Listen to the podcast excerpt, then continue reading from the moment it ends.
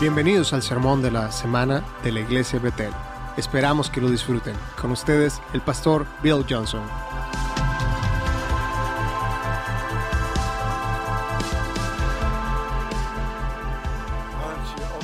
Abran sus Biblias en Lucas capítulo 3. And I actually uh, Y la verdad, uh, me sentí, sentí, esto pasa muy a menudo a mí. Muchos días antes, tuve el sentido de, que lo que Dios iba a hablar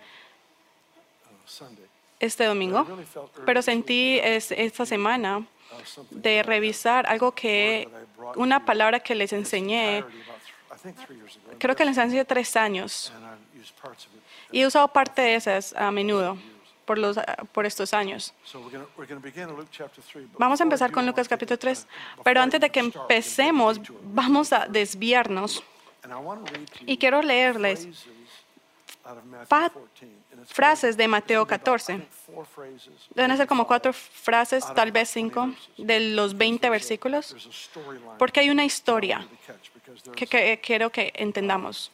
Jesus- porque Jesús- Porque cuando, tempted in all cuando, ways as que- ¿cuántos de ustedes re- recuerdan que Jesús fue tentado en todas las formas? Por- así que Él experimentó cada emoción, cada oportunidad de, de- de fallar. Él lo experimentó y ninguna fue atractiva a. Él porque Él tenía, porque no, él no lo convirtió en un problema para Él. John Es- the Baptist Así que, veamos, Juan el Bautista murió, fue decapitado. Juan es el profeta, le dio, al profeta que Jesús le dio más grande honor. Y Juan el Bautista era el, gran más, el profeta más grande de todos los profetas. Pero. Juan también era su primo. Entonces dice esto. Herodes envió de- y de- decapitó en prisión a Juan. Cuando Jesús escuchó la, la noticia, se retiró él solo en una barca a un lugar solitario. Las multitudes se enteraron y lo siguieron a pie. Cuando Jesús with Tuvo Jesús tuvo compasión de ellos y sanó a los que estaban enfermos. Él despidió a las multitudes, fue a la montaña a orar. Es quiero que, que noten eso. Él recibe la noticia, su primo, el predecesor de su ministerio, había sido decapitado. La primera cosa que él hace, él se aparta de todas las actividades. Así que la- cuando las, multitudes empiezan a moverse él, se mueve en compasión, pero él, él pone una línea. Él pone la multitud lejos, él se va hacia la montaña. Ese es el punto. We Cada vez experimentamos más de, los grandes retos, siempre tenemos problemas pasando. Grandes retos que siempre nos, que siempre nos arruinan, que nos debilitan en ciertas situaciones. En esos momentos. En esos momentos necesitamos enfocarnos, refinar nuestro spinning Hay muchas veces creemos que podemos manejar seis platos al mismo tiempo y nos, eh, es- nos envolvemos aquí, nos envolvemos aquí, hacemos tal actividad, pero a veces hay un cambio de que estamos en una, en una etapa retadora. A veces caemos en el, en el, en el dolor y, lo pone, y, nos, y nos ocupamos para no enfocarnos en el dolor. y no sabemos la severidad del to momento. Y a veces y tenemos que enfocarnos en Dios para que Él se vindique- en el problema. Él es un Dios de vindicación. Me encantan las películas donde el hombre malo pelea y el bueno gana. Yo me puedo sentir viendo ahí, pero no me gustan esos programas de televisión que su- porque tienes que ver toda la temporada y tú, y tú estás ahí esperando. Yo no tengo cinco años. Yo no tengo cinco años para solucionar eso. Yo necesito que el chico malo sufra ahora o que la. O que se arrepienta. Puedo con las dos. Pero, que se, eh, pero esperar a que se arrepientan en el programa de televisión. Así que me gusta la justicia. O sea, que las cosas sean solucionadas inmediatamente. Y eso es lo que, que- o si dure tres programas. Así que si tengo que esperar muchas temporadas, es, solamente me, me, me, me enoja. Ah, lo hiciste otra vez.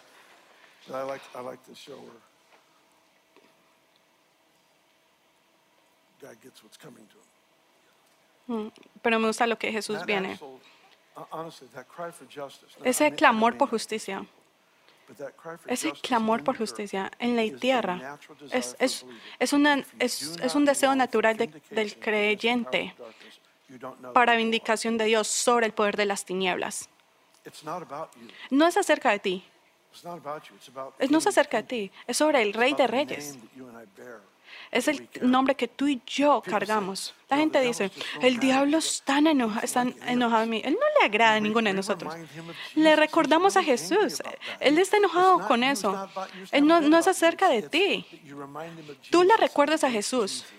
Eh, y Él quiere destruir toda representación de Jesús que haya en la tierra. No es acerca de ti.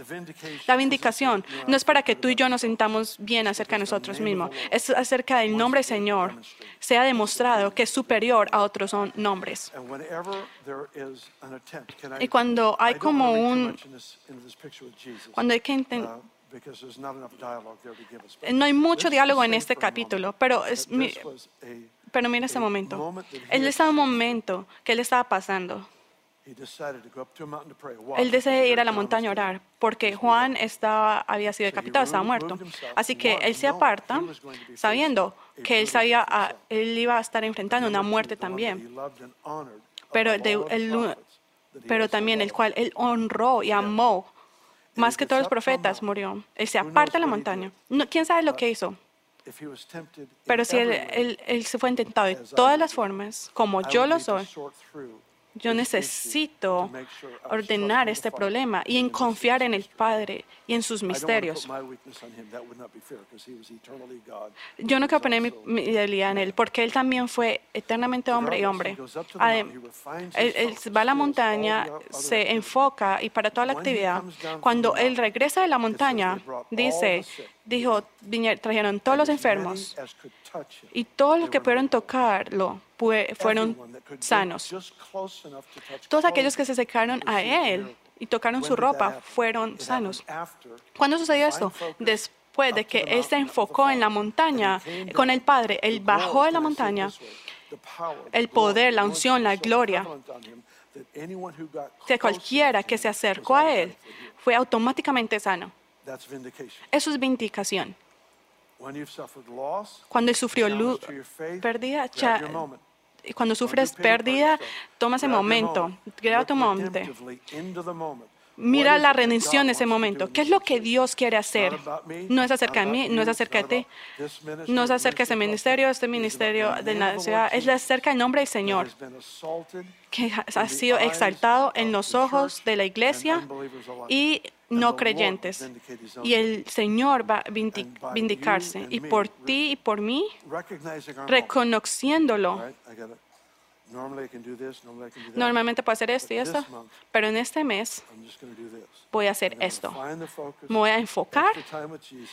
Este tiempo con Jesús, este tiempo con, en su palabra. Y vamos a orar por, es- por vindicación. Es en el reino. Salomón modeló el reino, el, el rein- el estilo del reino. Cuando algo fue robado o perdido, lo tenían que regresar siete veces. Siete veces restaurado. Dos ante- días antes de que mi papá muriera, eh, hablé con alguien en el teléfono y me dijo, esto va a darte acceso a una unción más grande siete veces. No quiero que confundan que, que Dios causa desastre o dolor. Vivimos en un nombre, en un, en un mundo roto. Y tenemos que tomar eso que el enemigo quiere distorsionar y ponerlo a lo que Dios quiere. O sea, Lucas capítulo 4, Lucas capítulo 3. Hemos hablado de esta parte muchas veces. Pero en versículo 21, acontece que cuando todo el pueblo es bautizado, también Jesús fue bautizado y orando el cielo se abrió y descendió el Espíritu Santo sobre él en forma corporal, como paloma. Y una voz del cielo que decía, tú eres mi hijo amado, en ti tengo complacencia. Yo voy a enseñar esa porción, pero no necesito hacerla ahora, pero necesito conservar el tiempo. Capítulo 4, versículo 1. Jesús lleno del Espíritu Santo volvió del Jordán y fue llevado por el Espíritu al desierto. Para ahí. Jesús, siendo lleno del Espíritu Santo. ¿Cuándo sucedió esto? Me gustaría sugerirte, Jesús vino con toda autoridad porque él fue comisionado por el Padre, pero él no, pero él tenía todo poder.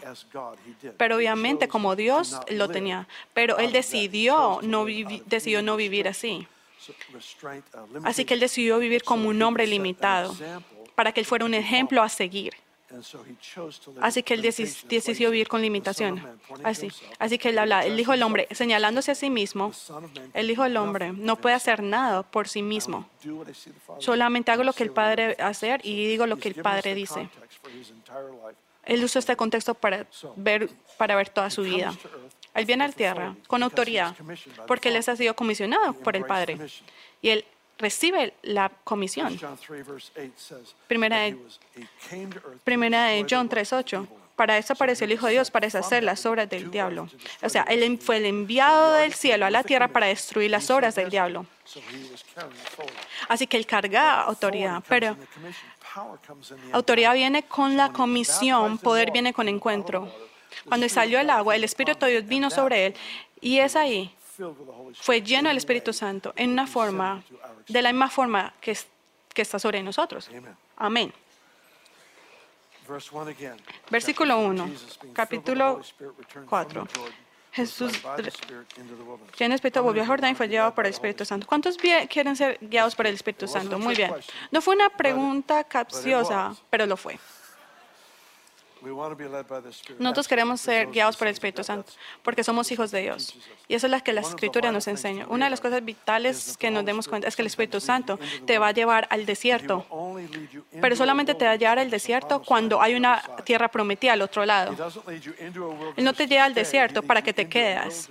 Él te lleva al desierto para que tengas una medida de fortaleza. Cuando, para cuando entres a la, a la tierra prometida, tengas la fortaleza para permanecer ahí. Carácter, carácter no es formado fuera de las, op- de las opciones. Carácter no es formado separado de las opciones. Si no tienes opciones, mientras tú, te- tú crees que mientras estés alejado de la gente puedes tener todos los frutos del Espíritu Santo. Oh, soy la persona más sufrida. No, lo sé, no salgo con nadie. Así es en la ilusión de lo que tienes. Cuando te distancias de lo que tienes que eh, eh, trabajar, eh, son las opciones, las decisiones que nos dan carácter. Versículo 3. Entonces el diablo dijo, esto es en el desierto donde estaba el diablo. Y el diablo le dijo, si eres el... Entonces Jesús fue guiado por el Espíritu Santo al desierto, no para fallar, pero sino para triunfar. No, quieres, no puedes triunfar si no, no hay una batalla. Escucha, la próxima vez que tú estás en un en conflicto espiritual, él, escucha, él prepara una tela delante de mí, intimidad a Jesús, yo. Él prepara una te- mesa delante de mí en presencia de mis enemigos. El enemigo quiere que yo esté consciente de él. Y mientras yo estoy consciente del diablo, no me doy cuenta que soy en el momento más íntimo de mi vida. Aquí está la oportunidad para estar en profundidad con Cristo. Cuando, cuando tengo acceso a lo de afuera porque estoy en intimidad con Cristo. El diablo le dijo, si eres el Hijo de Dios, di estas piedras que se conviertan en pan. Versículo 9 dice, y le llevó a Jerusalén y le puso sobre el pináculo del templo y le dijo, si eres el Hijo de Dios, échate de aquí abajo. Ok, Adán y Eva, y Jesús es llamado el último Adán. Tenemos el primer Adán y el último Adán. El primer Adán, la tentación vino, vino la primera tentación vino, es, eh, wait, Dios ha dicho de que no comieras del fruto. Me gustaría sugerir que la primera tentación no, no fue sobre el, el fruto prohibido, sino acerca de lo que Dios dijo.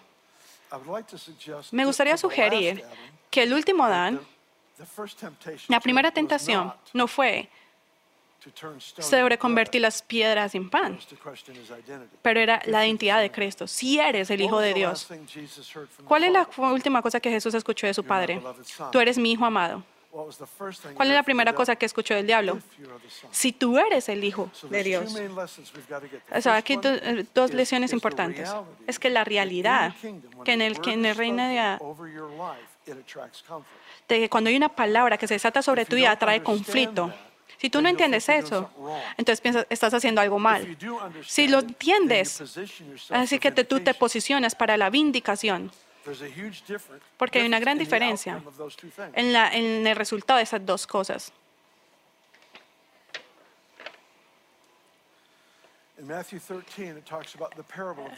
En Mateo 13 habla sobre, sobre la parábola de, las, de la semilla y dice que, que cayó sobre piedras rocosas. Y cuando la tribulación vino y se levantó y por causa de la palabra, persecución, tribulación, persecución, oposición, tribulación. Eh, estamos en un mundo roto, todo sale mal. Cuando estas dos cosas se levantan, ¿por qué? Por causa de la palabra. De pronto no tiene la profundidad, la fortaleza para mantenerse sostenida en ese tiempo de dificultad. No está, eh, no está profunda en esa relación.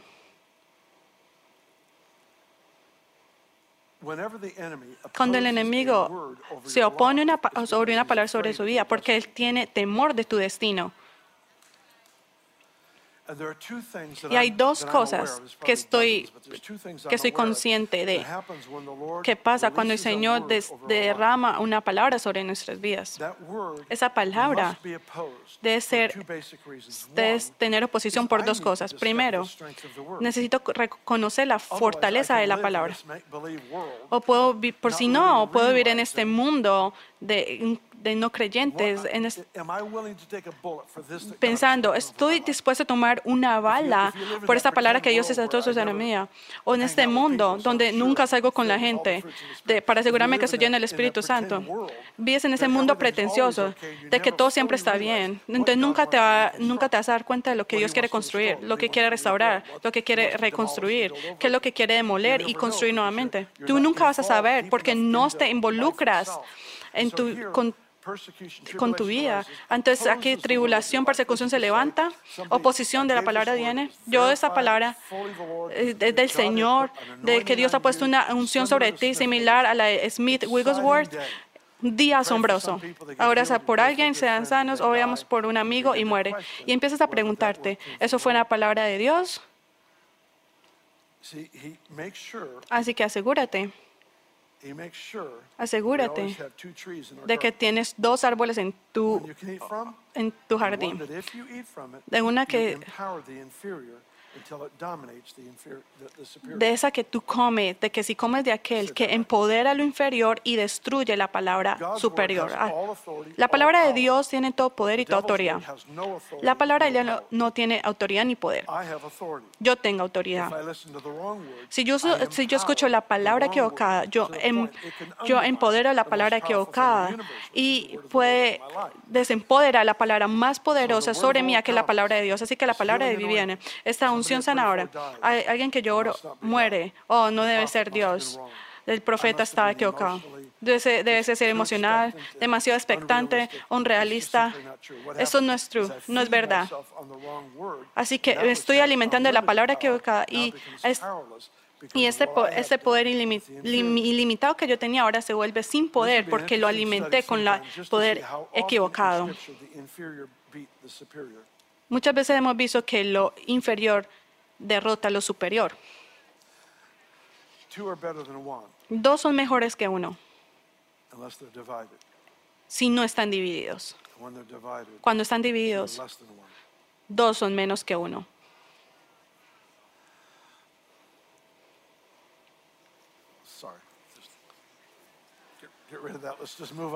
Continuemos. Tenemos este concepto. La palabra de Dios debe, ser, debe tener oposición para descubrir su fuerza. Si yo no, si no tengo opciones, no hay opciones o no hay base para recompensa. Oh, y muchos dicen, no, no, no se enfocan en la recompensa, solo Jesús. Para. ¿Eres mejor que Jesús? Él, él estuvo en la cruz porque la, el gozo estaba sobre él. Eso, eso es un buen punto, Bill. Gracias. Es, en, en la naturaleza de la fe. No, es- no me glorifica mi, eh, mi club. Él, no, es un padre con hijos e hijas, buscando por oportunidades para que tomen las, las- las decisiones de- correctas, para celebrarlas, para rendirlas en Cristo. Él es el más grande animador, Él es el más grande recompensador y Él re- recompensa a aquellos. En Hebreos 11 dice, para creer en Dios, debo creer que Él es el recompensador. Así que, así que el, el tema de la fe es conectado con, con la recompensa. Así que debemos descubrir la recompensa. Fe nos lleva a de- descubrir la recompensa. Sí, amén. Versículo 14.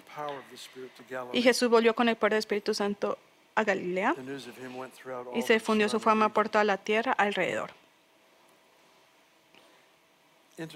Interesante. Él fue, el desierto fue lleno del Espíritu Santo y sa- salió lleno de poder. A veces, conflicto trae a la, superf- a la superficie lo que Dios tiene dentro de ti.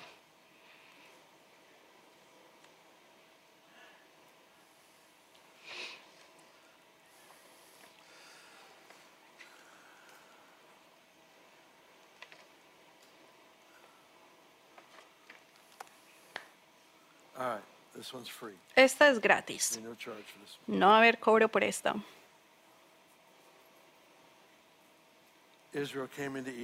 Israel salió de Egipto. y aumentó a su pueblo grandemente, los hizo más fuertes y volvió el corazón de sus enemigos en contra de ellos. Eso es raro. ¿Escuchas lo que acabo de leerte? Dios hizo a su pueblo fuerte, fuerte, fuerte, fuerte. Y después ayudó a sus corazones para venir en oposición. ¿Por qué? Porque él quería que su pueblo experimentara la victoria.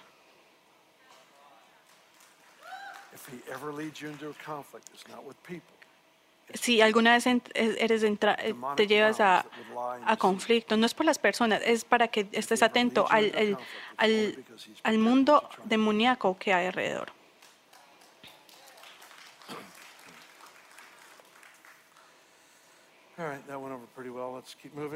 Continuemos. Verse 16. he came to Versículo Nazareth, 16. Vio, vino a Nazaret, donde se había his y en la, y en sinagoga, conforme a su costumbre, se levantó a leer y se leyó el libro del profeta Isaías. Habiendo abierto el libro, halló un lugar donde está escrito, el Espíritu del Señor está sobre mí, por cuanto me ha ungido para dar buenas nuevas a los pobres, me ha enviado a sanar a los quebrantados de corazón, a pregonar la libertad a los cautivos y vista a los ciegos, a poner en libertad a los oprimidos, a predicar el año agradable del Señor. Él hace esta declaración enfrente, eh, en, la, en la sinagoga de Nazaret, con personas que él creció. Enrollando el libro, se sentó y dijo, said, "Today this hoy se ha, se cumplido esta escritura delante de ustedes. Vamos a darte una descripción de lo que está pasando.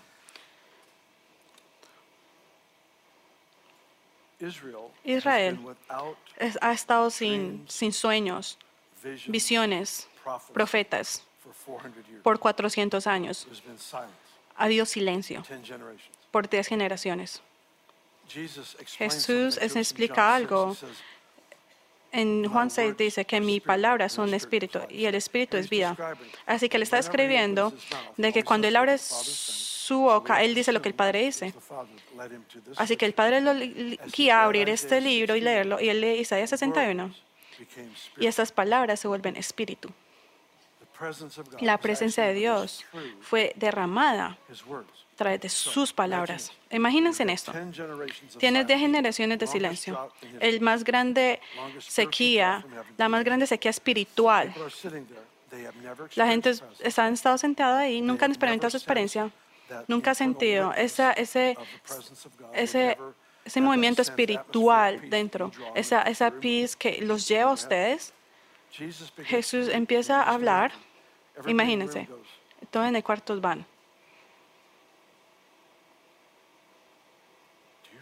¿Sientes eso?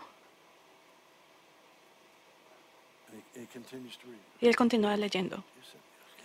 Sí, sí. ¿Qué es eso? No sé. Y después dice, en el versículo, dice que en el versículo anterior todos dan testimonio y él está maravillado de la palabra de gracia. Y hay algo, un versículo dice que se habló bien de él. O sea, que ellos testificaron de él. ¿Eso qué significa? Eh, aquí están sentados en la sinagoga, como si, bien, dándose una rutina, mirando cómo servir a Dios, y Jesús empieza a leer Isaías 60, y algo empieza a encenderse en sus corazones, y sus corazones empiezan a pensar. Hemos estado orando por el Mesías por todas nuestras vidas. Este puede ser Él. Él tiene, todo, tiene este sentir en su corazón, de, frente de ellos. Ellos están percibiendo algo en sus corazones, algo en sus corazones que nunca habían sentido antes a su alrededor. Ellos están sintiendo algo de él. Y alguien mira ese versículo. Dice, ¿este no es el hijo de José? Y yo me imagino todo en el cuarto. Oh, claro que sí. Oh, no vas a creer lo que yo estaba pensando. Me, me, me avergüenza decirlo, pero pensé que era el Mesías por un momento. Jesús, el hijo de, José. Crecimos con él. No sé en lo que estábamos pensando. esto es loco. Y ellos se salieron de ese momento divino y por el resto de sus vidas. Así que Jesús reconoció lo que tomó lugar. Así que recuerden. Dice que Jesús no puede hacer obras grandes excepto de poner manos enfermos y, y ser sanos. Es, en, ese lugar. Él no puede hacer obras grandes. Déjame usar mi idioma. Su incredulidad apagó esa unción colectiva, pero nada puede apagar la unción personal. Es que él ministró uno a uno en posición de manos y sanó. Pero la unción colectiva tiene un aumento exponencial. Un momento se embaraza y explota en posibilidades. Porque no solamente en exposición de manos o solamente en alguien individual algo empieza a tomar lugar en el, en, el, en el cuarto. Lo he visto pasar y aún viajando muchas veces. Solamente, solamente lo que tienes que hacer es llamar la condición y hay un milagro. Pasó aquí un, un, un, domingo, sentí la presencia sanadora de Jesús. No sé cómo explicarlo, pero sabía que sabía que sabía que la presencia sanadora está, está viniendo en el lugar.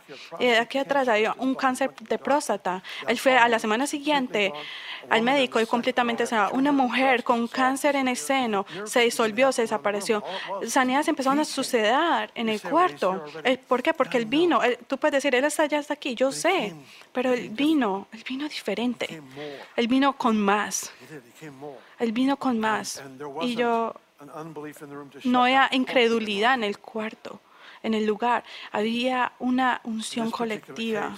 En este lugar, en este momento en particular, leyó un, un sermón de que si este sermón se hubiera dado, hubiera pensado que era, hubiera sido cruel. Y dice en el versículo 24, de cierto digo que ningún profeta es aceptado en su propia tierra. En otro evangelio dice, un profeta no está sin honor, excepto en su propia tierra.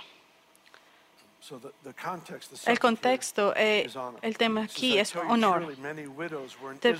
Después, en verdad os digo, muchos viudas habían en Israel en los días de Elías, cuando el cielo fue cerrado por tres años y seis meses, y hubo gran hambre en toda la tierra. Pero ninguna de ellas fue enviado a Elías, sino una mujer viuda en Serepta de Sidón. Y muchos leprosos habían en Israel, en el templo del profeta Eliseo, pero ninguno de ellos fue limpiado, sino Naamán de Sirón. Esto es una, un, un mensaje raro. Eh, recuerden, él está trayendo en respuesta a las personas que intelectualmente solamente se apagaron de lo que le había dicho. Así que, así que verdadera fe lleva más, a un conocimiento más grande. No es anti-intelecto, pero el intelecto vacío de Dios te lleva a la estupidez. Hebreos 11 dice que por fe entendemos que los mundos fueron creados de la nada, porque la fe lleva al entendimiento. Cuando, cuando hay, cuando hay un, una, una vista mala del mundo, lo, bueno se vuelve- lo malo se vuelve bueno. Cuando hay algo corrompido,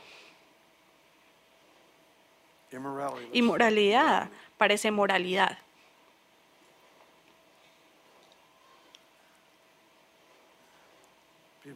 La, pipa- la gente dice, tengo derecho a mi propia opinión. Yo puedo decir, no, yo no quiero mi propia opinión. Solamente me meten problemas. Quiero lo que influencia por la presencia de Dios, su palabra. Quiero, soy tan agradecida por la palabra libertad en el contexto de gracia, porque es lo que es, es hacer la, la definición de libertad es no hacer lo que yo quiera. La libertad es hacer lo que es correcto.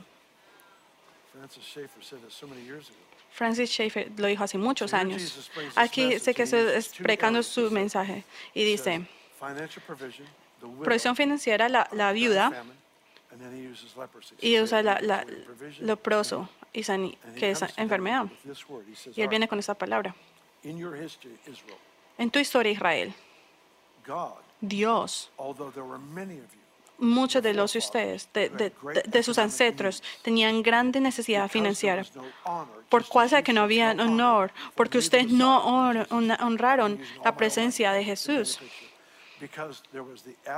porque había la ausencia de honor, de reconocer el Espíritu de Dios sobre mí mientras anunciaba la palabra de Dios. La palabra de Dios sobre mí. Porque no reconocieron, no, no pudieron darle honor a lo que Dios hacía. Porque no dieron honor a lo que Dios estaba haciendo. En Israel, en la historia de Israel, él fue ante una viuda fuera de su pueblo y la prosperó porque necesitaba demostrar quién era. ¿Y cómo era eso? No había suficiente honor en su pueblo de pacto. Así que él fue a otro lugar. Y va un poco más lejos. De que hay muchos leprosos en Israel. Pero no había el honor para reconocer la unción sobre Eliseo. Así que se sale de su pueblo de pacto y trae sanidad a un general del ejército enemigo. Y algunos pueden decir, ese es el corazón de Dios para el evangelismo. Eso es estúpido. ¿No es el corazón de evangelismo de sanar a alguien de otra nación? Lo hizo por su, por su pueblo. No valoraron la presencia de Dios sobre las personas alrededor de ellos. Es la que es. Canon Andrew White, un hombre asombroso, asombroso de Dios. Es muy fácil reconocer la gracia sobre su vida. Él viene de un lugar distante, pero es la persona sentada delante de ti que tiene la unción para darte ese avance. Pero si tú no lo reconoces, si no, si no reconoces la unción que hay delante de esa persona que hay delante de ti para darte ese breakthrough, vas a estar ahí estancado. Esa es como la historia de este hombre que estaba en el techo ahogándose y que vino un bote y lo, y lo trató de salvar. Y dijo, no, Dios me va a salvar. Y, es, y, eh, y llegó un helicóptero y dijo, no, Dios me va a salvar. Cuando se ahogó, llegó al cielo y dijo, Dios, ¿por qué no me salvaste? Y Dios le dijo, te envió un, un- un barco y te envió un helicóptero. A veces decimos, Dios, necesitamos sanidad, necesitamos un avance espiritual. Y Dios dice, y la, la unción que tú necesitas, que no te necesita porque no pudiste reconocer la unción que hay en ellos, no has podido tener ese avance. Es como si no existiera. Pablo dijo que el discernimiento de espíritu es lo que necesitamos, por alguna razón. Cuando él habla de discernir espíritu, yo crecí pensando, era reconociendo dónde están los demonios y eso. Eso lo incluye eso. No es discernir espíritus malos, sino discernir lo que está haciendo el espíritu. Es, el dis- es discernir lo, lo- lo espiritual. Es decir, que yo reconozco cuando esta gracia, esta unción, este don que hay sobre la persona, cuando le for doy saying yes honor to a ellos para decirle sí a Dios, y porque Él está sobre ellos, de repente honro al profeta en el nombre del profeta. I have De repente tengo acceso a- ese don trae en la mesa. ¿Tengo acceso a qué? Porque un honor da acceso.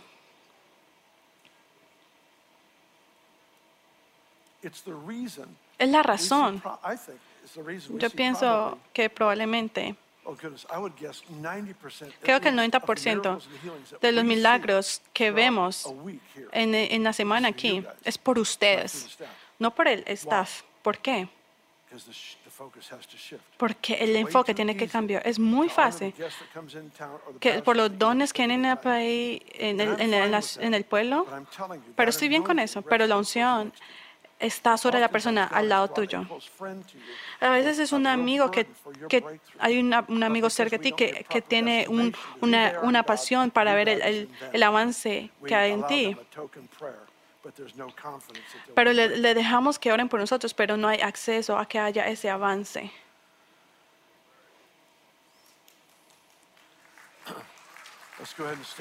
Bueno, pónganse de pie.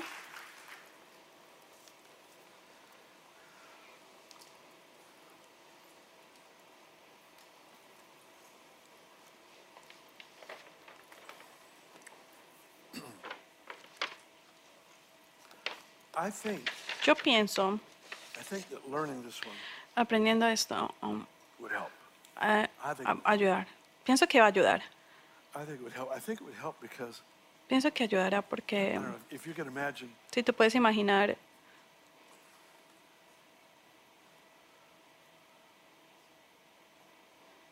there's so many different ways Hay- the Holy Spirit moves. hay muchas formas diferentes en que el Espíritu Santo se mueve. Y cuando estás confiado en solamente una, de una forma, te restringes de lo, que, de lo mucho que puedes experimentar, de lo que Jesús te puede dar. A veces, impartición viene en la imposición de mano. Pero a veces pueden ir solamente sentado en el cuarto. Solamente, a veces las cosas más asombrosas suceden solamente por estar sentado en el, en el cuarto.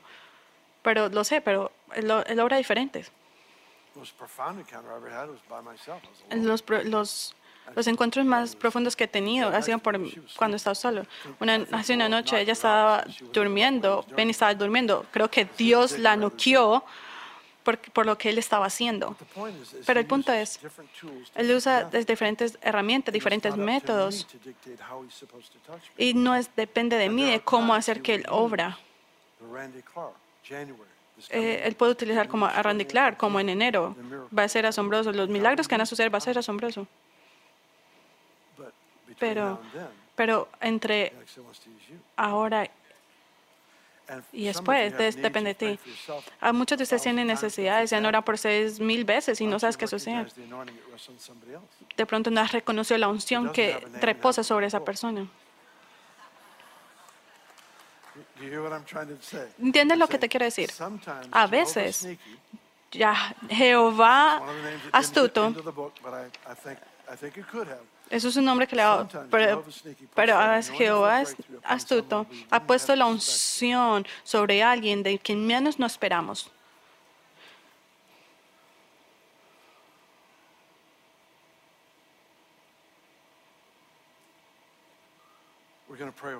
Vamos a orar por eso por un momento, pero quiero darle la oportunidad aquí a alguien que nunca hace un- un- un compromiso de seguir a Jesucristo como el Señor y Salvador de su vida. Así que nadie se mueva. El más grande milagro no va a ser el cáncer es sano. Mientras, aunque amo verlo, pero lo más grande es ser una, ver una persona perdonada, ale- alejándose del pecado, de una vida egocentrista. Si hay alguien aquí que dice, no quiero vivir yo- sabiendo que has vivido en pecado. y, y que te quieres alejar de todo lo que, que te aleja de él. Si eres tú, levanta tu mano. y que quieres vivir recta delante de Dios. Solo, solamente un minuto, reconociendo a cada uno en el, en el cuarto. Voy a asumir que todos ustedes están. Oh, hay alguien. No había visto. Dios te bendiga.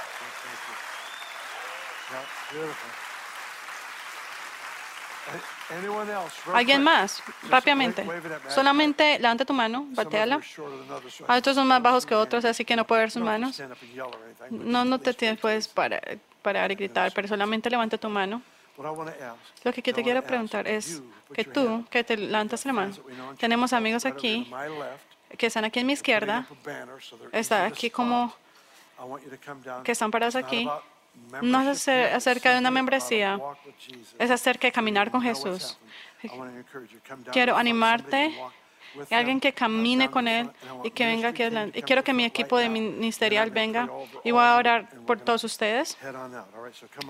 Así que vengan y vamos, déjame orar por ustedes. Mi- el equipo ministerial viene.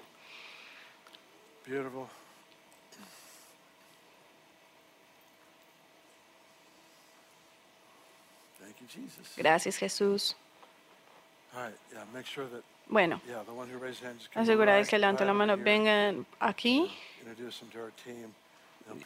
y alguien de mi equipo ora por, you. ellos. Los bendecimos. Ok, déjame orar por ti.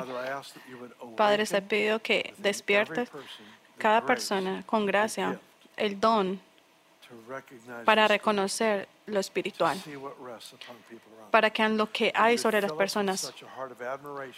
que, que den un corazón por admiración por el don del Espíritu Santo, que puedan reconocer esa unción, eh, so- incluso sobre un niño, de que algo da lugar a, que algo da lugar a él. Te pedimos que demuestres tu propósito, tu poder, y oramos específicamente por provisión, como la vida, y por sanidad, el leproso, que sea, que sea derramado otro sobre este cuerpo, en toda la tierra, en el nombre de Jesús. Y todo el mundo dice, amén.